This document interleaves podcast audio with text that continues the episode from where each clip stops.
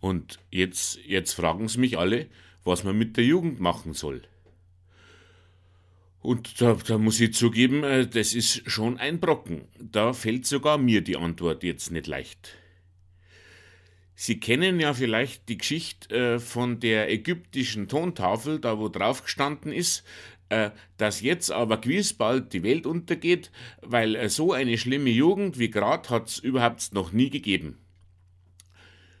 Und dieser Satz, der stimmt jetzt seit 3000 Jahren. Jedes Mal kommt eine neue Jugend daher, die wo noch schlimmer ist als wie jede davor. Und das macht dann seit dieser ägyptischen Tontafel so Pi mal Daumen 1000 Jugenden, die wo es geschafft haben, dass sie schlimmer sind wie alle vorherigen. Wie sie es noch immer hinkriegen. Die Sache lässt sich heute schon lange nicht mehr schönreden. Jugend und, und Zukunft und, und Dings, also am Arsch sage ich Ihnen, lauter Schmarrn das hat doch mit der Realität nichts zu tun. Der Amerikaner hat da ein sehr schönes Sprichwort. Don't piss on my back and tell me it's raining. So schaut's doch aus. Und dann kommen so Leute her und sagen, ach geh, sie waren doch auch einmal jung. Also, so eine Frechheit. Das ist genauso wie wenn ich zu jemandem hingehe und sage, hey Sie, Sie waren doch auch einmal fett. Eine Unhöflichkeit, sondersgleichen. Mit der Jugend ist es wie mit einer Vorstrafe. Wenn man mal eine gehabt hat, dann mag man da ja auch nicht unbedingt dauernd drüber reden. Aber was macht man jetzt mit diesem Vorstadium menschlicher Entwicklung, äh, das noch dazu volkswirtschaftlich völlig irrelevant ist? Überlegen Sie doch einmal, äh, was unterscheidet jetzt eigentlich einen Jugendlichen von einem Säugling? Ich sag's Ihnen.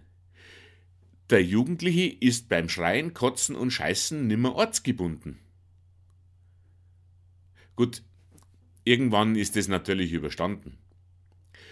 Die Jugend ist einer der ganz wenigen Fehler des Menschen, der sich von selber erledigt. Aber bis dahin, das zieht sich, das sage ich Ihnen.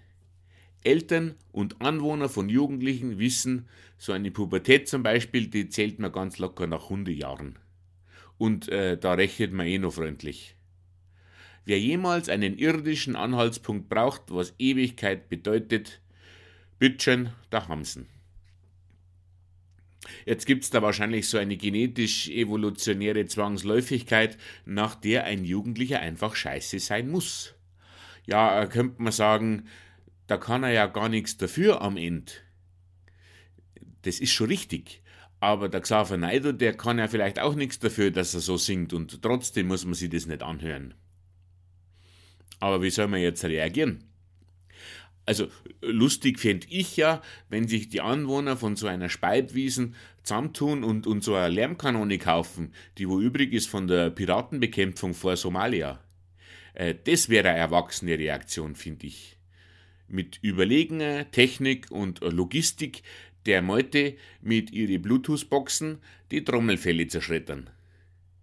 Okay, Burli, das ist doch kein Lautsprecher. Schau mal her, das ist ein Lautsprecher. Das Problem ist natürlich ein grundsätzliches und da sind wir wieder bei der Zwangsläufigkeit. Wenn der Jugendliche zwanghaft ein Arsch sein muss, dann muss der Erwachsene ihn genauso automatisch dafür hassen. Das ist ein Naturgesetz. Und wenn man dem Jugendlichen nicht mit ausreichend Intoleranz begegnet, dann gerät das Universum aus dem Gleichgewicht. Sie sehen's ja. Und diese so segensreiche Intoleranz, die darf nicht erst anfangen, wenn der Schratz auf ein Polizeiauto draufbisselt. Dann ist es zu spät. Die muss viel früher anfangen. Bei der Frisur zum Beispiel. Frisur hat sich da schon lang bewährt. Wenn der Delinquent das erste Mal eine eigene Frisur mit heimbringt, dann muss man da sofort ein Mordstheater drum machen, Videospielverbot und Hausarrest ordentlich nauf. Kaufen Sie dem Kind ruhig auch auf jeden Fall das allerneueste iPhone. Das ist eine lohnende Investition in die Erziehung, weil dann tut's erst richtig weh, wenn Sie es ihm wieder wegnehmen. Und ihm dafür Ihren alten Nokia-Tastenziegel geben. Das folgende ist jetzt zum Mitschreiben. Jeder Jugendliche hat den Anspruch darauf, dass man sich nix um ihn scheißt. Und an ihm ganz lang überhaupt nie auch nur das geringste gut findet. Der braucht es. Mit Verständnis kann doch der überhaupt nichts anfangen. Gehen Sie doch einmal hin zu Ihrem Balk und sagen, also Lennox Blue, diesen Gangsterrapper da von dir, der wo da die Chicks auf der Kühlerhaube von seinen Bands durchpumpst und der wo die ganzen Drogen nimmt danach, äh, den finde ich auch richtig gut. So musikalisch, äh, literarisch, verstehst? Was hältst denn davon, wenn wir da miteinander aufs Konzert gehen? Ich lad dich ein, das wird sau cool. Das, das verzeiht der Ihnen im Leben nicht, der Lennox Blue. Hätten's ihm mal lieber schon vor fünf Jahren den Gabalier verboten, dann wäre es überhaupt nie so weit gekommen. Und wenn man konsequent und frühzeitig großflächig intolerant ist, dann hat man vielleicht die Chance, dass die nächste Jugendgeneration vielleicht bloß noch die drittschlimmste in der Geschichte der Menschheit ist.